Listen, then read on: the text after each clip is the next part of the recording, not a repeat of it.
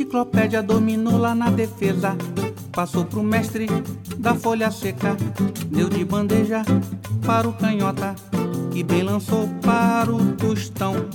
O maratona quis pôr a mão. Mas o vavá deu um lençol. Veio o capita, botou moral. É oração do futebol. Bola no fundo, dribou mané. Bola na rede, gol do Pelé. Bola no fundo, dribou mané. Bola na rede, gol do Pelé. Olá, eu sou Cláudio Tadashi Oshiro e você ouve o podcast Camisa 8. Hoje recebemos o jornalista Celso Zelt, que particularmente é uma pessoa que muito me influenciou e acredito que também é uma referência sua se você ouve esse podcast pelo interesse na história do futebol, sobretudo nesse campo gigantesco que é o futebol para além das grandes camisas. Quem me ajudou nesse papo foi o meu amigo Felipe Corvino, que por falta de atenção e educação da minha parte, não foi apresentado. Teremos outras oportunidades e isso será feito, mas em resumo, o Felipe é um estudante de história e nos conhecemos lá na Federal Fluminense, onde eu me formei uns anos atrás, e ainda cheguei a dividir o teto com o Felipe por uns meses. Além disso, o Felipe gosta de futebol e sabe muita coisa, ou engana muito bem quando o assunto é música. E eu falo isso porque conversamos com o Celso Zelt sobre hinos de futebol. E se você assistiu o Celso lá no finado Loucos por Futebol da ESPN, sabe que ele é um craque quando falamos em hinos de futebol. Nosso foco foi no futebol do Rio de Janeiro, claro, e tivemos como personagem central Lamartine Babo, que compôs o hino de 11 times aqui do Rio, desde os tradicionais América, Bangu, Botafogo, Flamengo, Fluminense e Vasco, até clubes que não disputam a primeira divisão estadual há mais de 50 anos, que é o caso do Canto do Rio, lá de Niterói. Mas é claro que, quando falamos de um tema tão rico e empolgante, passamos também por outras regiões do Brasil, falamos do Grêmio, Bahia, Paysandu, Corinthians, enfim. O papo rendeu e rende ainda mais. Quem sabe no futuro eu não volto aqui com o Felipe, a gente fala mais um pouquinho sobre hinos, porque esse é um assunto que a gente tem muito interesse e gostamos demais de ouvir hinos de futebol. Antes de encerrar essa introdução, eu gostaria de lembrar que, caso queiram sugerir temas, pessoas ou fazer alguma crítica, é só entrar em contato lá no Twitter, que é o Camisa 8. O 8 é por extenso. Lá no Twitter e também aqui na descrição eu vou deixar uma playlist com os hinos citados na ordem. E aí você pode ouvir tudo depois com mais calma, beleza? É isso aí, um abraço. Eu acho que não deveria ser necessário apresentar né, o, o jornalista Celso Zelt, mas apenas para manter a formalidade da entrevista, o senhor poderia se apresentar brevemente, falar quem o senhor é, o que o senhor já fez? Claro, claro. Meu nome é Celso Zelt, eu sou jornalista, pesquisador do futebol e da sua história e cronista esportivo. Trabalho atualmente no ESPN, no Canal Verde da TV Cultura, mas tive uma passagem muitos anos, aliás, várias passagens pela revista Placar, que é a base da minha formação como jornalista e como leitor, consumidor de informações de futebol desde o longínquo ano de 1977, já vai ficando longe. Bom, a gente vai, vai fazer mais um formato de bate-papo aqui sobre os hinos do, do Rio de Janeiro, né? Mas só para introduzir esse papo, eu acho que seria legal trazer algumas perguntas para entender melhor a sua relação com os hinos. Eu acho que a gente pode começar dar o pontapé inicial nesse papo dessa forma, pode ser? Pode, pode sim. Bom, eu, eu acabei de falar que eu acompanho futebol desde 77, né? Uhum. E, e, era, era uma, uma época muito difícil de acesso, a gente não tinha internet, não tinha nada. Você para conhecer os hinos dos clubes de futebol era muito difícil. A gente basicamente conhecia os hinos do Flamengo e do Corinthians, que, era, que tocava em, em baile de carnaval. Os próprios torcedores na época de seus clubes, pelo menos na minha faixa etária, eles tinham muita dificuldade de conhecer os hinos dos seus clubes, né? Eles eventualmente eram executados em programação de rádio. Eu, por exemplo, lembro que esperava o time ser campeão para ouvir um trechinho do hino nos gols do Fantástico Foi assim que eu ouvi em 79 o, o hino do Ferroviário do Ceará, que foi campeão daquele ano, né? Salve, salve FAC, é o time dos maiorais. E, e, era muito difícil. Eu lembro, inclusive, que esse era um dos meus critérios para comprar a revista Placar. Eu ia lá na sessão de cartas e quando tinha pergunta de alguém do tipo, publique o hino do São José, aí a revista passava a me interessar mais porque tinha a letra do hino, né? não, não uma melodia, não, não tinha como, era uma publicação impressa. Então era um tempo muito muito difícil. Eu lembro do meu falecido primo Samuel, que é palmeirense, também era um pouquinho mais velho que eu. Ele adorava essa coisa de hino, ficava mandando eu cantar hino, hino do Fluminense, hino do América, de clubes até grandes, mas que a gente não tinha tanto acesso à informação quanto tem hoje, né? E aí, no segundo momento, quando a gente fez o Loucos por Futebol, que era um programa na ESPN Brasil, Marcelo Duarte, que era o apresentador, falou: olha, cada um de nós tem que criar uma marca aqui, se preocupa em criar uma marca. Eu nem estava muito preocupado com isso, mas ele lia lá os aniversariantes da semana e tinha o Náutico. E aí eu falei, ah, eu vou cantar, em vez de parabéns para você, vou cantar um trechinho do hino do Náutico, né? Da união de duas cores mágicas, surgiu a força e a raça. E aí virou uma marca do programa. Então, anos depois, eu acabei resgatando essa coisa dos hinos, que hoje meu filho também, o Daniel, agora está com 15 anos, mas desde pequeno ele curte esses hinos de clubes. E já na geração dele, muito mais fácil, que é só você dar um Google, né? Vai lá no YouTube e você acha o hino de todo mundo. Uhum. É, então, minha pergunta passava justamente por tudo isso que o senhor falou, porque eu e o Felipe, eu acho que a gente faz parte dessa última geração que nasceu sem saber o que era internet ainda. A nossa infância ali, a gente não sabia o que era internet, mas é, essa outra metade da nossa vida, a gente tá com a internet no bolso, né? Todo dia. Se eu quero saber como é um hino, eu procuro lá no YouTube, em dois minutos eu já sei como é que é, eu já ouvi, já tiro minha avaliação daquele hino. E, meu interesse por hinos, por exemplo, é muito recente, é de 4, 5 anos para cá. Então eu não peguei essa dificuldade de querer saber como é um hino, por exemplo, do Remo e não saber. Mas é, eu tenho muito forte na minha adolescência essa imagem do senhor cantando os hinos no Loucos pro Futebol, né? Essa imagem ela ficou muito, muito marcante para todo mundo, né? Que legal, que legal. Eu fico muito contente com isso e, e contente também de ter descoberto, né? Uh, porque, Cláudio e Felipe, que mais pessoas gostam disso. A gente vive num mundo tão globalizado que de repente as pessoas. É, o, o, legal é voltar os olhos para a sua aldeia, como já diria Fernando Pessoa, né? Do, o rio que corre na, na, na, minha aldeia não é o mais importante do mundo, mas para mim é, é o da minha aldeia. E tinha muito essa relação, as pessoas interagiam, mandando os hinos dos, dos clubes das cidades dela, para que eu cantasse, quando fazia aniversário, e também as pessoas se orgulhando de ter, olha, eu vi em rede social, cantaram o hino do nosso clube na ESPN Brasil. Então, num mundo tão globalizado, a gente descobre que o interesse das pessoas muitas vezes está na esquina, né? Eu acho que essa questão dos hinos tem muito, tem uma ligação com isso também. Sim, sim. É, e isso é engraçado, porque a nossa relação, é, a nossa, que eu digo brasileiro, ela é muito diferente, né, com de hinos em relação ao restante do mundo. Parece que no Brasil a gente valoriza muito mais, né? Não é à toa, e aí a gente vai passar por isso daqui a pouco, que você vai ter times como o Botafogo que tem três hinos, sendo um deles um hino exclusivo do Remo. É, existe alguma explicação para essa relação que a gente tem com hinos de futebol? Eu acho que no nosso caso houve uma popularização dos hinos, né? Os clubes que têm hinos oficiais em geral, os hinos oficiais não são os hinos que a gente conhece dos grandes clubes brasileiros. Os hinos tinham pompa, eram grandiloquentes, raramente eram populares, talvez a exceção seja o antigo hino do Flamengo, que pelas antigas gerações de rubro-negros era conhecido, né? Flamengo, Flamengo, tua glória é lutar. Fora esse hino, os grandes clubes têm hinos que caíram no esquecimento justamente porque eram muito rebuscados, muito elitistas, com uma, com uma uma orquestração muito elaborada. E há um segundo momento da transformação desses hinos em hinos populares, né? os hinos que caíram na boca do povo e acabaram oficializados pelos clubes, porque estavam muito identificados com, com as camisas, justamente a partir dessa, dessa tentativa de popularização, e aí que eu tenho certeza que a gente vai falar disso, né? É aí que entra gente como o Lamartine Babo lá no Rio. Eu acho que teve esse papel como comunicador, né?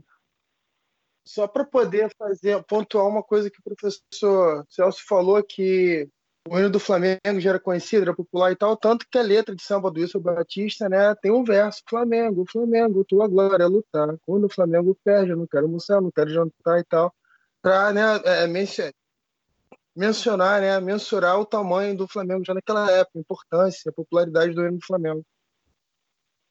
E aí, era um slogan até das grandes conquistas do Flamengo, né, você pega as pôsteres da época, campeão nos anos 40, nos anos 50, o Tua Glória era é, lutar, era um slogan do Flamengo, como o, com o Grêmio, onde o Grêmio estiver, que, que, o, que o Lupicínio Rodrigues adaptou no hino do Grêmio, mas já era um, um slogan da torcida gremista que ela levava em faixas do, do estádio, só que era invertido, né? Com o Grêmio, onde estiver o Grêmio. Então o, o, o, inverteu justamente para ter a sonoridade, a rima, e, enfim, os hinos têm, trazem também esses slogans dos clubes, como o campeão dos campeões do Corinthians, que é uma coisa que veio lá em 1929, quando o Vasco era campeão do Rio, o Corinthians era campeão de São Paulo, fizeram a, a disputa da taça Rio-São Paulo, o Corinthians ganhou, então passou a ser chamado campeão dos campeões. Tudo tem um porquê, né? Muita coisa que a gente uhum. canta até sem saber, os campeões do gelo do Atlético Mineiro, é a excursão à Europa, nos países frios, nos anos 50, uma epopeia para a época. Então, tudo, tudo tem um porquê desses hinos de clubes, né? É, Celso, um amigo nosso, que é o Wesley Machado, ele é, ele é inclusive autor e cantor da música de abertura desse podcast aqui. Ele também é autor de um hino de futebol, que é o hino do Campos Atlético Associação, que é um clube centenário lá de Campos e que disputou a primeira divisão é recentemente. O Roxinho. O Roxinho, exatamente. O Roxinho. Eu tenho um adesivo dele no vidro do, do meu escritório aqui. Estou falando com você e olhando para o adesivo. Foi o Eva que me mandou. Sim, sim, sim. É, a gente não conseguiu gravar com ele, infelizmente, então a pergunta que eu ia fazer para ele eu vou jogar para o senhor. Quais elementos são fundamentais no hino de futebol? É, o, o, o Juca Chaves cantor e compositor, de certa maneira humorístico, né? que é São Paulino, ele, ele responderia para você que tem que ter salve, salve, campeão e coração. Numa brincadeira em cima, em cima do... Tanto que ele, ele fez até uma música para São Paulo, que ele falava que era o primeiro hino sem salve, salve, campeão e coração, né? Que não era um hino, mas era uma São Paulo, São Paulo, São Paulo, meu amor. Meu amigo, não abro, estou contigo, sou torcedor do tricolor. Mas, brincadeiras à parte, eu acho que isso andou mudando ao longo do tempo. Né? No, no primeiro momento, tinha que ser aquela coisa mais formal, quase marcial. Eu acho que atualmente tem que cair na boca do povo. As pessoas têm que ser embaladas pela poesia, pela letra, você tem coisas às vezes elaboradas que as pessoas cantam e nem sabem por quê. Quer dizer, o palmeirense canta coisas como que a dureza do prélio não tarda. Isso é super elaborado. Mas a, a melodia hoje está adaptada, né? adaptada ao canto nos estádios. Eu acho que varia muito também de público. Eu acho que no Rio os hinos, até por serem feitos pelo Lamartine, são mais alegres. Em São Paulo a coisa é mais marcial e marcial, porque é muito puxado para marcha, né? A marchinha, aquela toada da, da marcha. Mas eu acho que, antes de tudo, tem que cair na boca do povo por algum motivo. Às vezes demora para cair na boca do povo. O hino do Corinthians, por exemplo, que é um dos mais conhecidos, ele, ele foi composto na virada ali pro, do campeonato de 51, gravado já no começo de 52, quando o time foi campeão depois de 10 anos. Aí demorou um pouquinho, não pegou no começo, ele pega mesmo com a conquista do quarto centenário, que seria a última daqueles 22 anos até 77. Então, tem sempre um porquê, um momento, eu acho que no, nos tempos atuais a difusão é muito maior, isso ajuda. Né? Você tem meios de difundir muito mais rápidos, muito mais imediatos. A pessoa pode baixar o hino a hora que quiser. Isso não acontecia em outros tempos. Você tinha que comprar aquele LP, aquela bolacha de, de, de, de vinil, e só tinha a execução do Corpo de Bombeiros do, da Guanabara, com o maestro Benevenuto, que até gosto daquelas execuções cheias de metais, as execuções clássicas, mas hoje em dia elas caíram em desuso. Você vê que a própria televisão não usa mais aquela execução, usa mais aquela parecida com, com baile de carnaval, e que toca em baile de carnaval de todos os clubes, né? Da, daquela coleção que saiu do, primeiro dos 13, 12 maiores, depois 12 não, que não tinha o Inter lá, não sei porquê, acho que não fechou contrato, mas é um, um disco clássico de hinos que acabou se popularizando. Então eu acho que antes de tudo tem que cair na boca do povo, é um mistério, por que, que alguns caem e outros não caem, né? O hino da Ponte Preta, por exemplo, o hino oficial da Ponte Preta foi escolhido num concurso, ganho por uma professora, e não caiu no gosto. O que caiu no gosto foi o hino do Renato Silva, o, o, jornalista do interior de São Paulo, que era praticamente o Lamartine do interior, fez o hino do Bragantino, do Ituano, da Ponte Preta. E é esse que caiu no gosto, e tinha perdido o concurso, né? Nessa, nessa tarde, defraudado, preto e branco, estandarte defraudado, preto e branco é tua cor. Ponte Preta vai no campo para mostrar o seu valor. Então, não tem muita explicação. Acho que é mais um momento, ligado a alguma conquista, algum momento em que a torcida está mobilizada, né? Acho que isso tudo ajuda. Uhum. Celso, você está tocando nesse ponto aí com relação à composição dos hinos, né? O contexto que eles são feitos, aquela coisa toda. E a gente estava falando mais cedo sobre o hino do Flamengo, dele, mesmo o hino oficial dele já ter certa popularidade, aquela coisa toda. E toda hora você está falando do Lamartine Babo, que é uma personagem central, né, protagonista de sobre composições, é um grande compositor, ele jornalista, é, enfim, radialista também. E eu estava conversando com o Cláudio pouco antes de a gente ligar para você sobre uma inquietação que eu tenho, que eu queria compartilhar com vocês aqui. O, tem é, versões que, conflitantes né, sobre as composições de Lamartine. Tem um lance que, que o Sargentelli conta, né, o Sargentelli, sobrinho do, do Lamartine, conta o, dele, dele ter ficado no quarto com comida para cinco ou seis dias e água assim contada para ele poder fazer os hinos, né? Alguma coisa desse tipo. Sim. Tem uma outra versão que eu li que o hino do Flamengo ele foi composto em 45 para poder sair no Carnaval daquele ano, ganhou uma proporção muito grande e a posteriori os outros hinos foram compostos, né? Então tem esse conflito e tal. Mas essa segunda versão me causou uma certa curiosidade, por quê? É, cita o ano de 45 enquanto o marco da composição do do Flamengo. Mas naquele ano, o time que estava se destacando no Rio de Janeiro era o Vasco, tinha sido campeão carioca, que, enfim, era o maior estádio da, da, da, da época, né, aquela coisa toda e tal. E eu sei que o Lamartine Babo e o Ori Barroso, eles fizeram faculdade de Direito juntos, eles trabalhavam no rádio juntos, eles compuseram uma penca de, de, de música de consideração popular juntos, no Rancho Fundo é uma delas, aquela coisa toda. Eu queria saber de você, assim, o, sua opinião, se estou falando alguma coisa, alguma coisa fora do eixo, mas se você acha que essa proximidade pode ter surtido alguma influência na escolha do Flamengo para ser o hino a, a, a, ser composto né, do Carnaval de 45 e ser utilizado enquanto marchinha naquele Carnaval. Porque a gente, eu sei particularmente, né, imagino que o senhor também saiba, o Cláudio também, Caio Barroso era locutor de futebol, era um flamenguista fervoroso. Você tem algum tipo de posicionamento sobre isso? É uma curiosidade que eu, que eu tenho para tirar, né? Eu achei isso muito curioso. É, a, a, versão do que era contada pelo Sargentelli, até em programa de televisão, um Brasil especial, em homenagem ao Lamartine, dos anos 70, 80, ele, ele fala essa versão, que é inclusive dramatizada do, no, no programa, né? Que o Lamartine, o Lamartine fazia um programa chamado Trem da Alegria, e nesse Trem da Alegria ele teria sido desafiado a compor um hino por semana para cada um dos clubes brasileiros. Essa é a versão que a gente conhece. Embora isso não exclua o fato de esse hino avulso do Flamengo ter sido composto antes e talvez depois retomado como um hino a menos para ele ter que fazer, ele só embalou os outros. Eu acho, me parece a versão mais mais palpável dentro dessa história. Né? No, segundo momento tem a Copa de 50 no Brasil e, e aí há, há, um disco, é feito um disco com os hinos de, de, todos os clubes, inclusive os menos conhecidos, que o Lamartine também fez, e pouca gente sabe, né? Do Madureira, do São Cristóvão, do Olaria, do Canto do Rio, claro que do Bangu. Todos esses hinos ele fez.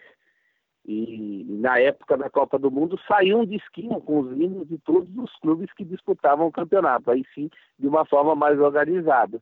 Mas eu acho que a origem por atacado é ligada a esse programa Trem da Alegria, o que não impede, claro, a composição avulsa do hino do Flamengo. E não deixa de ser curioso, realmente, em 45 o grande time era o Expresso da Vitória do Vasco, que aliás não perdia do Flamengo, né? O Flamengo vai ganhar do Vasco em 51, ficou acho que 5, 6 anos sem ganhar do Flamengo naquele momento. O que mostra que esse tipo de composição também não está só ligada a períodos de glória, né? Tem, tem várias coisas que oportunizam isso.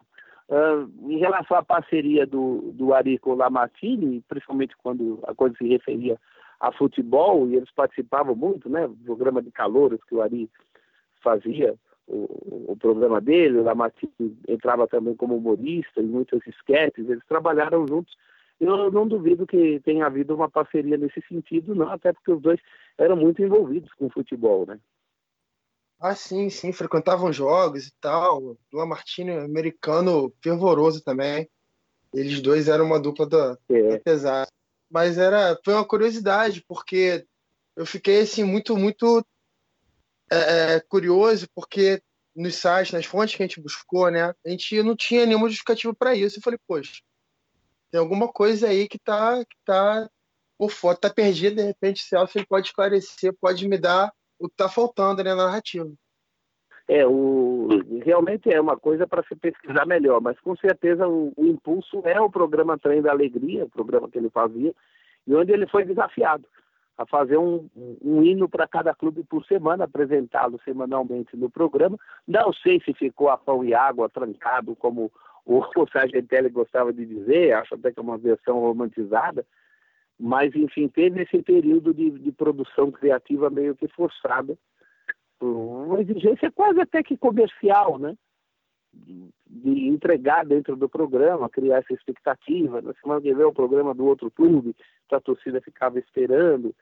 E era um processo que ele tocou também. Hoje a gente sabe que o hino do América, por exemplo, é o que hoje nós chamaríamos de, pra, de plágio, né? É uma música roll, roll, roll, reme, reme, reme, de uma escola americana. Se vocês entrarem aí no, no Google e colocar roll, roll, roll, vai aparecer cena de filme eh, musical dos anos 40, é o hino do América. Claramente é o hino do América. A introdução do hino do Vasco é o hino de Portugal. Então o Lamartine fez essa associação imediata, né? América, uma música de americanos, Vasco, o hino português e assim sucessivamente com, com, com, os outros clubes. Ele sempre se baseava em alguma, em alguma música, não sei se sempre, mas pelo menos nesses dois casos, ele se baseou sim em músicas que já existiam.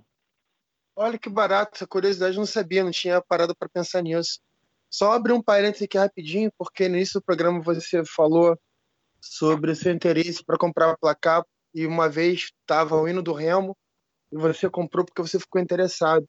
Isso me fez lembrar que o hino do Paysandu foi composto, parece, numa num jogo contra o Remo que eles não ganhavam há anos e parece que a marchinha que foi composta por esse por um, por um soldado, né, um cabo, eu acho, do exército que era que era torcedor do Paysandu, ele tava se inspirou na vitória e compôs um hino que era o hino extraoficial, né, como no caso do Lamartine. Aí ficou com esse negócio na minha cabeça e agora abri um parênteses para poder contar essa historinha. Vamos lá. É, é, você está se referindo a uma lista branca, outra lista azul, né? Essas são as Exatamente. cores do papão da Curuzu. Exatamente. Porque o Paysandu tem um, tem um hino mais elaborado, tocado ao piano, né? Cada um de nós guarda no peito valor e orgulho extraordinários, faz suas cores em respeito aos mais conjantes adversários.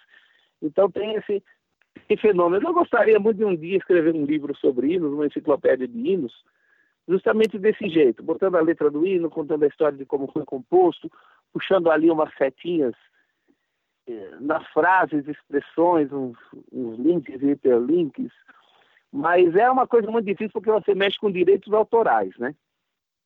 É complicado. E o, o, curioso é que o hino oficial do Paysandu, que é esse que você cantou aí e tal, você solfejou, eu não conheço, mas o uma lista branca, uma lista azul e tarará, esse aí eu conheço. E esse aí não é oficial. É, o né? chamado hino popular. Que é o hino que a torcida canta, né? Você tem vários, você tem o, o, o 15 de Jaú, o hino que a torcida canta é o verde e amarelo, das cores do Brasil, galo imponente, de vitórias mil. Mas o 15 tem um hino oficial de quando subiu, salve o 15 de Jaú, amado por multidões, que saúdam milhões de bandeiras, emocionando milhões de corações. Então, isso independente do tamanho do clube, você tem essa história de hinos que caem no esquecimento, de hinos que são recompostos. Né? Portuguesa de Despostos trocou seu hino, na minha opinião, para pior, não para pior, porque o hino do Roberto Leal também é um hino, mas com pretensões de grandiloquência, de, de de, de, enfim, uma certa insegurança em relação ao momento anterior. Trocou sua mascotinha também, que era a boneca portuguesa típica, a Severa, trocou por um leão, né? o tal leão do Carimbé. Então passa também por isso, por momentos políticos. Você vê que o Santos Futebol Clube, sempre, o hino do Santos nunca foi agora quem dá bola é o Santos. Sempre foi esse que toca agora. Sou alvinegro da Vila Belmiro, né? Mas isso é uma ação política a partir do, do mandato do Marcelo Teixeira, que firmou esse hino como hino oficial, que de fato já era, né? Então, muitos fatores implicam nessas coisas que a gente acaba cantando aí, às vezes nem, sem nem saber porquê, né? E, e, isso é muito presente no Rio de Janeiro, né? Sobretudo nos chamados quatro grandes, é, ainda existe essa divisão do hino oficial, o hino popular sendo que os hinos conhecidos são os hinos populares, são os hinos que tocam na televisão, quando o time é campeão, tudo. E um, e um caso que me, que me é muito interessante quando eu olho essa separação é que o América ainda faz essa divisão. O América não considera o hino do Lamartine Babo como um hino oficial, ele considera como um hino popular. Ele vai dizer que o hino oficial é o hino do Soriano Roberto, né, e com o americano Maia, que é um hino mais antigo. E é engraçado porque você tem toda essa imagem é, esse imaginário por trás do hino do América como um hino mais bonito, o hino mais. que o Lamartine caprichou mais na hora de escrever, né? Mas ele ainda aparece como um hino popular para, o, para, para a diretoria do América, né? Para a torcida eu acho que não, mas para a diretoria pelo menos ainda aparece. É uma questão basicamente política, né? Política, porque se você pegar o hino oficial, todos os clubes vão ter lá o seu hino oficial, mas eu acho que o oficial para o nosso padrão atual é aquele que o povo consagrou, é aquele que as pessoas conhecem. Né? Não, não tem como você nadar contra essa maré. É o que a torcida elege, o que todo mundo canta, o que todo mundo gosta. Não adianta você ficar forçando em nome de um, de um eruditismo, na minha opinião, a essa altura até bobo, né? Ainda mais no, no caso do América, que é um clube que hoje enfrenta tanta dificuldade, eh, ainda vai criar mais essa dificuldade tem o oficial e o oficioso. O oficioso é o, é o, que o povo curte, é o que o povo canta, é o que as pessoas adotaram. Você está falando muito de afetividade, né? As pessoas não podem ser obrigadas a cantar uma coisa com a qual elas não se identificam. Os grandes títulos não foram comemorados com esse, com esse hino. As pessoas não conhecem essa melodia. Em geral, são melodias também eh, nada modernas, né? herméticas, difíceis com palavras difíceis. O hino o primeiro hino do Fluminense, do Coelho Neto, tinha uma expressão: o Fluminense é um crisol. Meu Deus, o que é um crisol, né? que horror. E o hino do América, esse hino dito oficial, ele também ele tem, ele tem muito estrangeirismo, né? Ele pega todas aquelas expressões que a gente ainda não tinha traduzido do inglês e coloca no hino. Então, você distancia ainda mais o torcedor hoje de, de, desse símbolo do clube, né? É, eu acho que não faz muito sentido, né? Eu acho que tem que ter todo um trabalho em cima daquilo que as pessoas já conhecem. Acho que é um trabalho muito, muito mais fácil. Pode ficar, fica ali o registro histórico de outros hinos. Para isso, hoje você tem os sites, tem os canais de comunicação dos clubes, né? Você não precisa apagar isso da sua história. Mas acho que acaba falando mais alto aquilo que com o que as pessoas se identificam, né? A gente está falando de, de, futebol, de participação das pessoas. A participação do torcedor de futebol já tem sido tão limitada ao compre o pay-per-view, né? Você ainda vai fazer mais isso. Então, não, não faz muito sentido. Eu acho que é, o povo é que tem que escolher o que, que ele quer cantar. Uhum. Eu, o Felipe, pelo pouco, pelo pouco, eu conheço o Felipe há quase 10 anos, mas pelo que eu conheço do Felipe, eu acho que o Felipe tem uma simpatia maior pelo hino do América. Eu, eu não quero criar polêmica, que eu não acho o hino do América o mais bonito, eu não acho nem o mais legal do, do Lamartine Babo.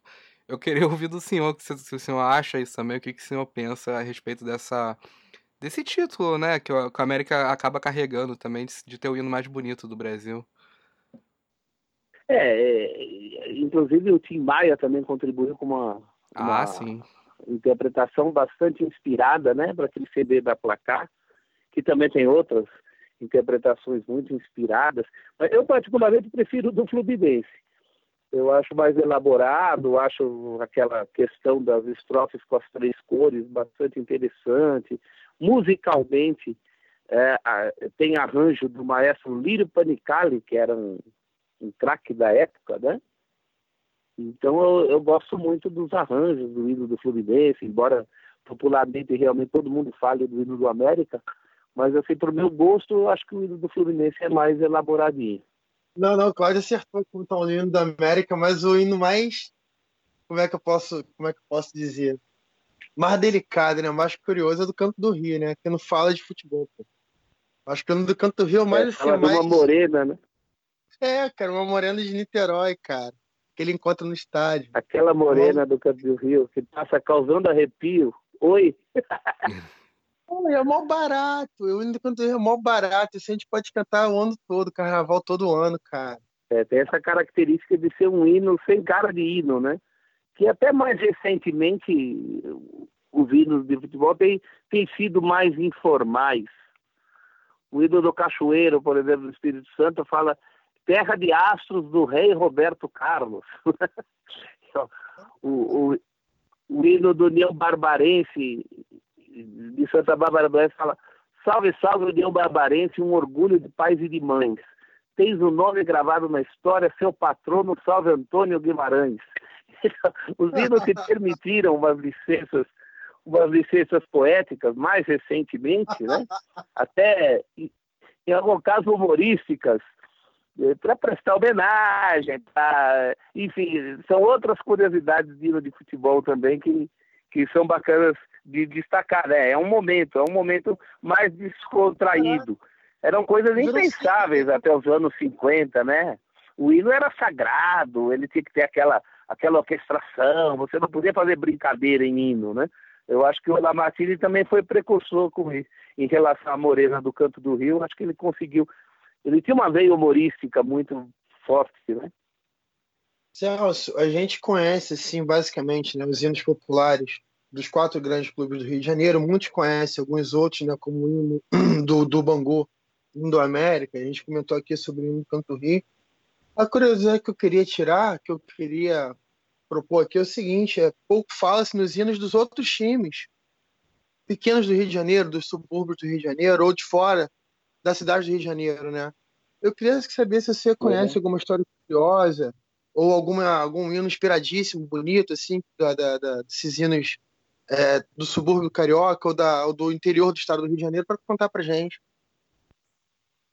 É, os do subúrbio carioca estão muito ligados ao tempo que o Rio de Janeiro era uma cidade-estado, era a capital do país, então era Rio de Janeiro dentro do estado da Guanabara. Então os clubes cariocas eles eram na loteria esportiva até os anos 70 era Vasco GB, Flamengo GB, não era RJ, né? E era uhum. naquele contexto primeiro primeiro houve a composição dos hinos dos clubes que disputavam a primeira divisão naquela época, todos pelo Lamartine. Então, Lamartine faz o hino do Madureira, né? Res Madureira, nosso castelo, a nossa catedral ideal, Dolaria, do São Cristóvão. São Cristóvão tem a curiosidade, o hino é gravado pelo Silvio Caldas, que era um dos grandes cantores da época, o Canto do Rio, que você citou. Depois tem um outro momento, aí já após Lamartine, né, que você tem lá o, o hino da portuguesa carioca, que é composto muito na linha do Lamartine, embora não tenha sido ele o compositor. Salve, salve a portuguesa, com certeza, a portuguesa carioca, né? Aí tem os, os clubes de cidades, do americano de Campos, do americano, americano, eu me orgulho em ser seu torcedor. E a camisa alvinegra, glorifique no gravado, castigando o jogador do Goitacás, né? Eu sou Goitacás, sou Goitacás até morrer, do Voltaço, entra em campo o Esquadrão de Aço, equipe do Voltaço. Então já é um segundo momento de composições mais, assim, de clubes que vieram depois, mas todos, todos nessa linha, né? Da Cabo Friense também, eu sou tricolor, por mil razões, sou mais forte. O do, do Nova Iguaçu, que faz uma homenagem à laranja, né? A laranja da, da, da camisa do clube e a produção de laranja. Em relação à olaria, tem uma questão curiosa. Inclusive, quem me explicou isso foi o Marcelo Paes, que escreveu o livro do da Taça de Bronze, né? De 81, quando a olaria foi campeão. Que eu gravei com ele também Sim. recentemente. Ele fala, ele tinha me perguntado qual é o uniforme tradicional da olaria. Eu falei, o uniforme tradicional da olaria é o uniforme azul com a faixa branca. Aí ele, não, o uniforme tradicional é branco com a faixa azul. E, oh. e aí ele me deu como referência o hino do Olaria, né? Que, que fala Clube hino, da é. Faixa, é. Azul Clube, Celeste. Clube da Faixa, Azul Celeste, vieste da Zona Norte, né? É, Para tirar dúvida, você vai lá no Manual do Zé Carioca, de 1974, que foi meu primeiro livro de futebol. Ali tem os uniformes de todos os times que disputaram o Campeonato Brasileiro. De 70, não sei se de 74, mesmo ainda de 73, dependendo da época em que eles fecharam o livro, pode até ser de 73, mas eu acho que é do campeonato de 74. E lá está a camisa dolaria branca com a faixa azul, azul celeste. Né? Uhum. É curioso que a gente sempre tem essa imagem dolaria jogando de azul com a faixa branca, né? Eu, pelo menos, cansei de ver jogo lá na Rua Bariri dessa forma. É, que a gente é de uma época já mais imagética, né? Hoje em dia você tem essa coisa do contraste dos uniformes, principalmente em jogos transmitidos pela televisão, não é sempre o caso do jogo do Olaria, mas são uniformes mais elaborados, com mais detalhes, né? Uhum. Até os anos 70 a coisa era mais simples, a sua camisa ou era listrada ou era lisa, de uma cor só, quando muito, de duas cores, não tinha muita variação, né? Hoje você tem muita variação, o pessoal inventa demais, para falar a verdade. E para falar de um, de um outro time aqui, e esse aqui não inventa em nada no uniforme, e acho que esse é o charme dele, que é o, fato, é o uniforme do São Cristóvão, né, que é todo branco. Eu, eu acho que esse é o hino que eu menos gosto do Lamartine, mas ele tem uma, ele tem um trecho que é muito interessante, que é que é o refrão, né, que é Avante São Cristóvão, por teu bem, por nosso bem, pela grandeza dos esportes que essa terra tem. Ele, ele, ele dá uma responsabilidade pro São Cristóvão, né, que é que, que o São Cristóvão infelizmente não tem mais é o único campeão carioca que não tá na primeira divisão, né? Mas é muito bonito, esse trecho é muito bonito. É, é, é um ex grande. É, é, realmente é menos inspirado, dá uma forçada, né? Teu passado é tão belo, tantas vitórias em Figueira de Melo, que, que é a rua Figueira de Melo, né? Enfim, dá a impressão que em alguns casos ele tinha que cumprir uma empreitada, né? Sim. Tinha que resolver ali, fazer o hino e passar para frente. Eu acho que o hino do São Cristóvão foi, foi um caso desse, é um hino menos inspirado, né? Eu, eu, acho, eu acho até mais caprichado do que os demais. E, e isso era engraçado. Que o senhor tava falando, né? Os hinos, em determinado momento, parece que foram um ataque de, de caixa. Foi muito rápido. E, e aí, numa dessas, sai o meu hino, que pelo menos hoje é o meu preferido, que é o do Bom Sucesso. Porque ele é tão simples, parece que ele pega dois elementos ali. Pega o Leônidas, pega as cores do bom sucesso e faz um hino. Né? É um hino genérico. É. Se ele substitui o, Leônidas, se ele substitui as cores do bom sucesso, ele pode fazer qualquer hino ali. Mas ele é um hino que parece. Ele parece que funciona tão bem em estádio, né? E, e isso é um, é um caráter que o senhor destacou. O fato dele ser popular, o fato dele, da torcida né, comprar a ideia desse hino, eu acho que o do Bom Sucesso é um dos que mais, mais tem isso. Inclusive, ele, ele dá ele, ele, ele dá elementos muito interessantes, que ele, ele traz as palmas dentro do hino e também o coro, né? É, é eu acho que o, o, legal é isso, né? Ele chama a participação da torcida, né? Uhum. Palmas eu peço, aí entram as palminhas ali como um elemento. É, e, isso é uma coisa muito legal que o ídolo do Bahia também tem, né? Eu lembro que quando eu estava no falecido primeiro colegial, tinha um professor de português chamado Mário, Mário Costa, e perguntei para ele o que era clangoroso, porque o hino oficial do Vasco fala clangoroso apregoa altaneiro o clarim estridente da fama que dos clubes do Rio de Janeiro o invencível é o Vasco da Gama. Eu perguntei para o professor de português, né, que, que é clangoroso? Ele falou, é cheio de clangor, cheio de orgulho. Mas por que você está me perguntando isso? Eu falei, não, porque tem no hino do Vasco. Aí começamos no meio da aula a falar de hinos de futebol. o professor Mário Costa era baiano, de Salvador, né? E ele falou que gostava muito do, do hino do Bahia por causa da participação da torcida dentro do hino, né? Que pede, ouve essa voz que é teu alento. Aí entra a torcida para gritar três vezes, Bahia, Bahia, Bahia. É um pouco também essa coisa, essa interação que tem no hino do Bom Sucesso, do, do Bahia. Interação com o público, né? Chama o público para dentro do hino. Isso é uma, uma característica interessante também. Sim. E, e aí nessa tem um hino que é, é, um dos que eu mais gosto, que o senhor chegou a citar, mas que eu acho que o que não me, me encanta tanto é o fato de eu achar que ele não funciona para estádio, que é o hino do Volta Redonda, que é um hino novo, claro, assim como o time do Volta Redonda é um time mais, mais jovem, mas o hino é muito, muito bonito, ele é muito divertido, mas ele não sei se ele pega tanto em estádio, né? É, não é feito para cantar, né? Uhum. Alguns são feitos para cantar em estádio, né? É, o do Atlético Mineiro é feito para cantar em estádio. Eu, eu, particularmente acho que o, o, hino do Corinthians seduzia mais outras gerações de corintianos. Acho que a atual geração de corintianos explora pouco o hino do Corinthians, embora a, a, a torcida tenha feito adaptações interessantes, né? Na hora que canta no estádio, ela coloca coisas no, no hino, és do Brasil, e a torcida grita, o quê, o quê? O clube mais brasileiro, poró, pó, pó. Tudo isso é a torcida que colocou. A torcida adaptou ao hino, né? Se apropriou de, de coisas do hino também para torná-lo mais cantável no estádio de futebol e menos formal. Um, um, uma polêmica que eu acho muito interessante, eu sempre vejo essa discussão, é a respeito do hino do Bangu, que a torcida se incomoda muito com a comparação da torcida do Bangu com a do Flamengo e a do Fluminense juntas, né?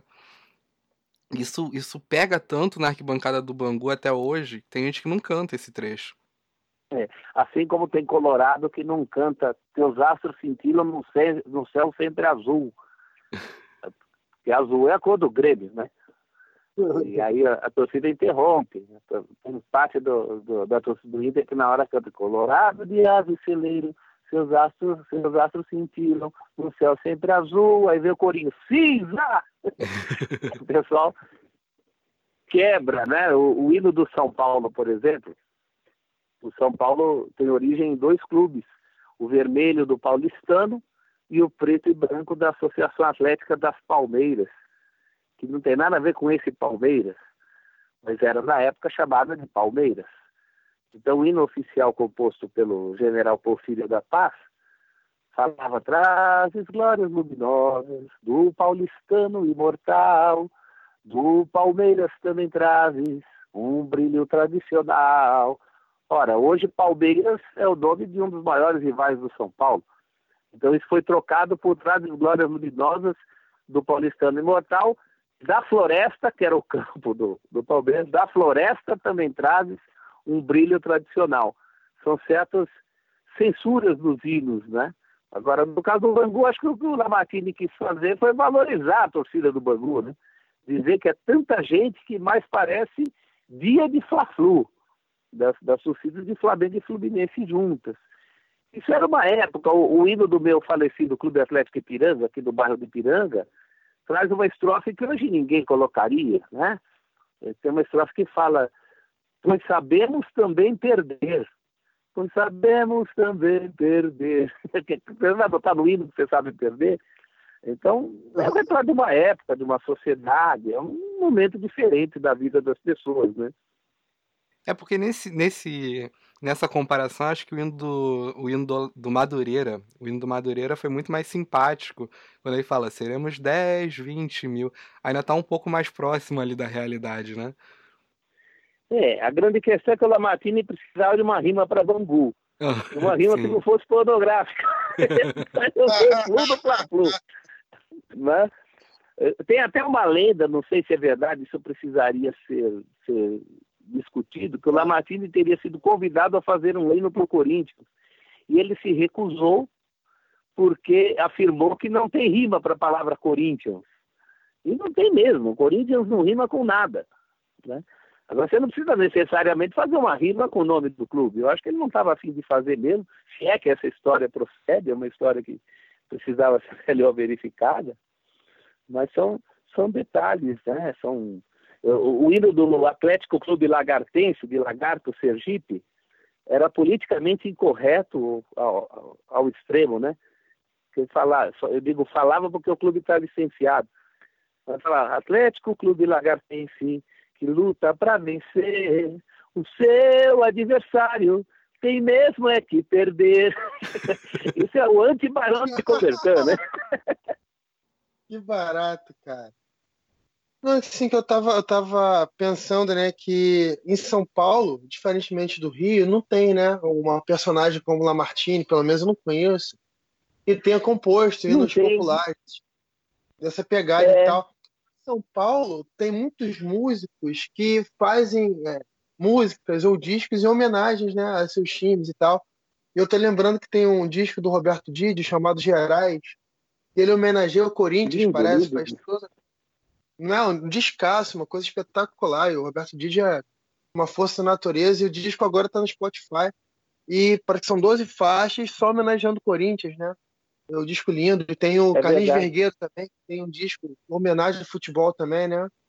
E também tem um monte de, é, de, de faixas homenageiam os times, os jogadores e tal.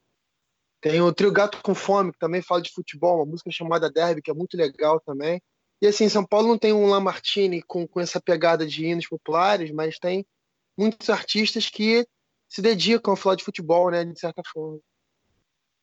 É, o Adoniran, composto, ele era corintiano, né?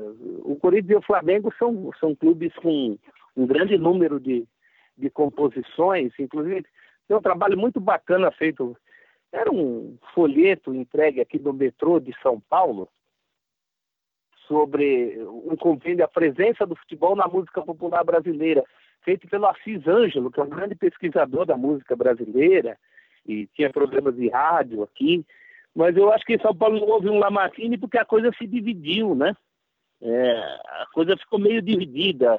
O hino do Corinthians é o Lauro Dávila, que era um, um, jornalista da época, um jornalista esportivo. A música do hino do Corinthians, somente recente, em tempos mais recentes, a gente tem colocado crédito para o maestro Ricciardi, porque o, o, o, Lauro Dávila ele não era um compositor de música, né? ele fazia letra. Então, durante muitos anos não se deu esse crédito ao Ricciardi, que ultimamente aí a internet até tem dado com um levantamento que eu fiz junto com a família do Richard, que pediu isso, que pediu que, que se valorizasse isso. Né?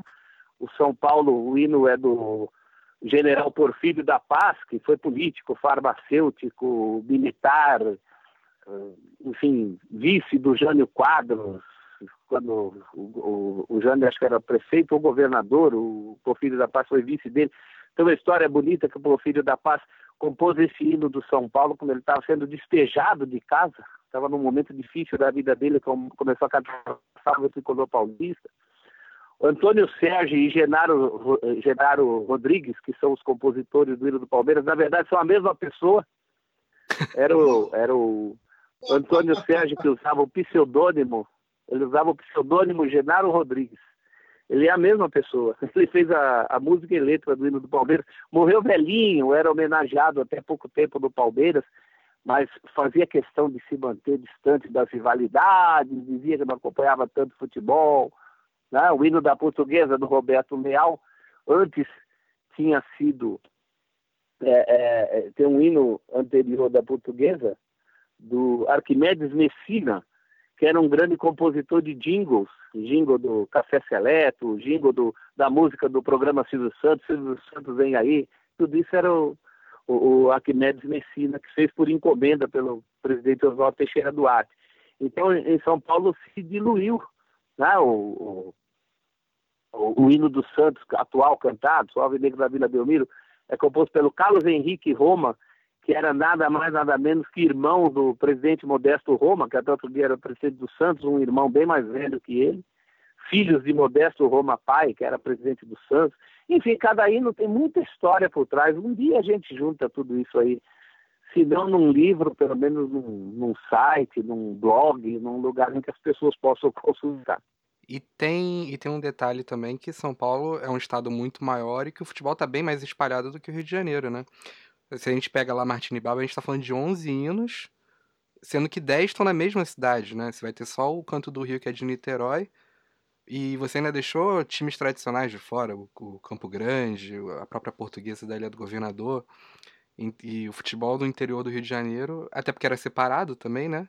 É, eram dois estados, é. então acho que isso também dificulta para fazer esse paralelo entre São Paulo e Rio, né? É, embora naquela época o futebol paulista também tivesse uma característica da cidade. Os clubes eram os clubes da cidade, o Nacional, o Ipiranga, o Comercial da capital, todos foram extintos, porque a partir de 1948 para 49 tem a lei do acesso, e esses clubes passam a ser gradativamente substituídos pelos clubes do interior. Então você tem até uma questão econômica. E o 15 trazia com ele toda a cidade de Piracicaba. O coitadinho do Nacional da capital tinha que enfrentar aqui a concorrência do Palmeiras, do Corinthians e do São Paulo e da Portuguesa, que tinha uma torcida também considerável, né?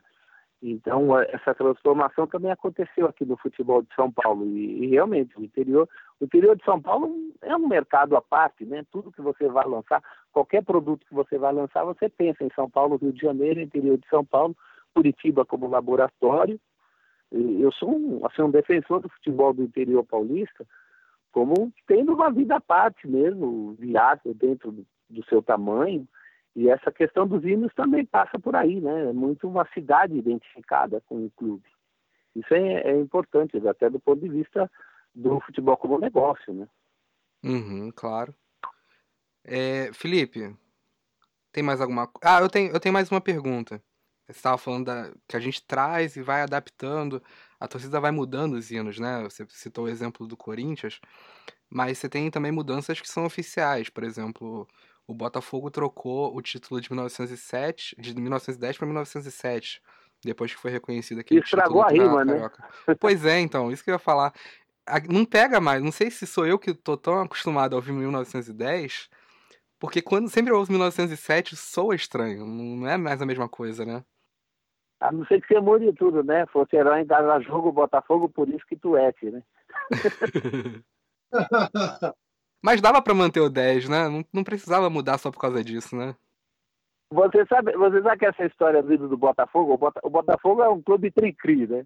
Da toa que o, que o, o, o, o Enfio tinha o personagem cri-cri, né? Que o Botafoguês sempre estrila, né? O, o símbolo era o Pato Donald. E já no início, a primeira vez que o Lamartine apresentou o hino, o hino era campeão de 1910 não era desde. E aí a, os botafoguenses ficaram indignados, principalmente a diretoria. Diz que falaram, quem é esse cara? Um americano, vi dizer campeão de 1910. Como de 1910? Tem outras glórias. Tem 1912, 1930, 1930 o, o, o Tetra, né? Então houve o hino do Botafogo foi o que teve primeiro resistência, porque aí o, o Lamartine teve que mudar para desde 1910. E depois quando resolveu-se na justiça aquele caso tenebroso com o Fluminense, né, que levou um século, aí retroagiu a 1907, mas o futebol tem muito disso, né, dessas inseguranças. Eu lembro que na época que o Botafogo não ganhava nada, de 68 até 89, ele ressuscitou na camisa as quatro estrelinhas referentes ao tetracampeonato, né, de 32, 33, 34 e 35 pela outra liga. Enfim, essas coisas do, do futebol. O futebol tem, tem muito disso, e claro que ia respingar nos hinos, né?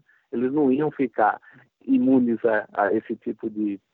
A esse tipo de. O, o, o que o, os telespectadores lá da ESPN chamam de clubismo. E, e, você, e aí você tem, tem um, você tem uma outra polêmica que é mais recente, e aí felizmente essa não foi pra frente, que é quando o Sidorf foi pro Botafogo ele queria tirar esse trecho perder para ninguém, né? Não pode perder, perder para ninguém. Ele falava que botar o perder no hino induzia algo ruim, né? É, dava azar, né? Dava azar. Nesse sentido, o Botafogo contratou bem, né? Porque ele, ele entendeu bem o espírito do, do Botafoguense, essa superstição. Ele... Mas era aquela coisa do não pode perder, né? É uma, é uma concepção positiva. Não é que nem a do, do Clube Atlético Ipiranga, que eu citei, que assume, né? Fala, pois se um, dia, se um dia algum valente jogar conosco e vencer, se, se um dia algum valente jogar conosco e vencer, deixamos o campo bem contentes, pois sabemos também perder. Isso é o cúmulo do espírito esportivo, né? Sim. Troféu, troféu Befal Arte pro hino do Ipiranga, né? É, muita, muita, muita esportividade. Né? Felipe, você tem alguma última pergunta? Não, não, tô, tô saciado aqui, vi uma renda entrevista. Então, Celso, eu gostaria de agradecer pelo papo. É sempre enriquecedor poder ouvir o senhor falar de futebol e por isso, né, tê-lo aqui conosco foi um, foi um grande prazer.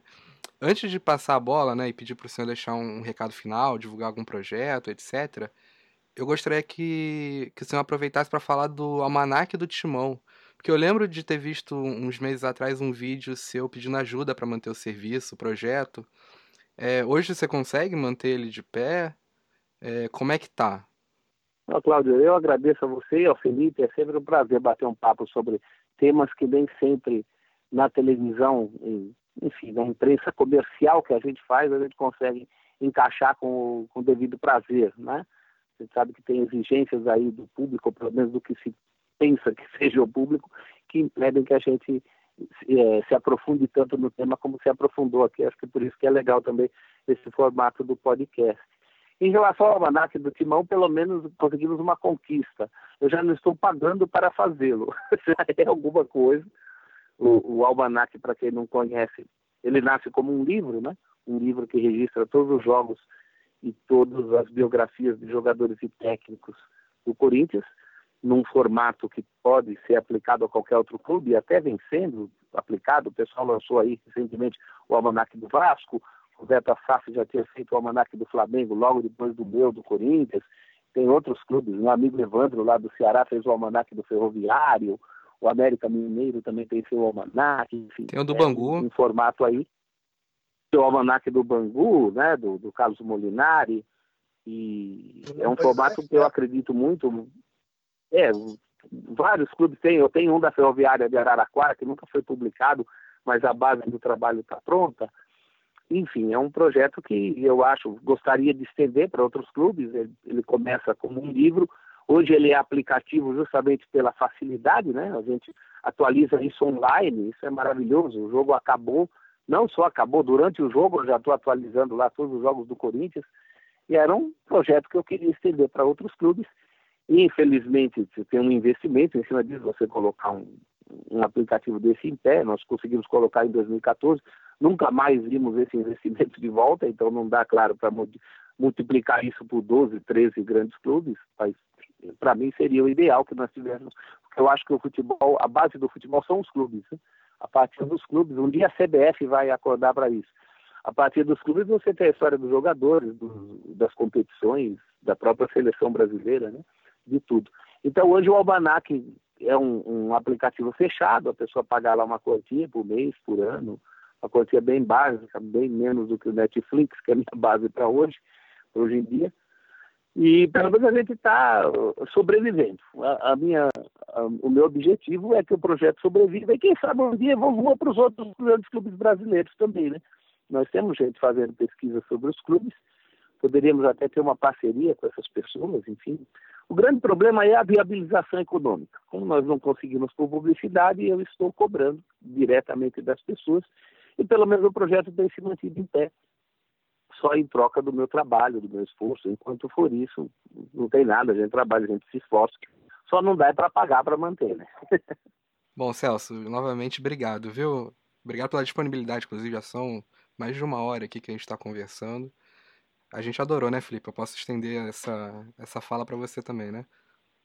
Não, pode, sem dúvida. Gostaria de agradecer também de pô, ter se disponibilizado a bater papo com a gente, a gente estava super afim de fazer. A gente tinha discutido isso em outros momentos, né? E, pô, foi mal barato, né, Marrei? Obrigado, Celso. Obrigado por ter passado essa manhã com a gente batendo papo. Prazer. Prazer foi meu, Felipe, Cláudio. Se vocês precisarem, a gente está aqui, estou falando com vocês aqui direto do meu, do meu arquivo de informações. Maravilha. Obrigado, viu, Celso? Um abraço para vocês. Muita Outro. sorte, sucesso, sucesso com o podcast e com todos os projetos que vocês tocarem. Obrigado, valeu. Valeu. Obrigado. Não por isso, um abraço. Bola no fundo, Outro.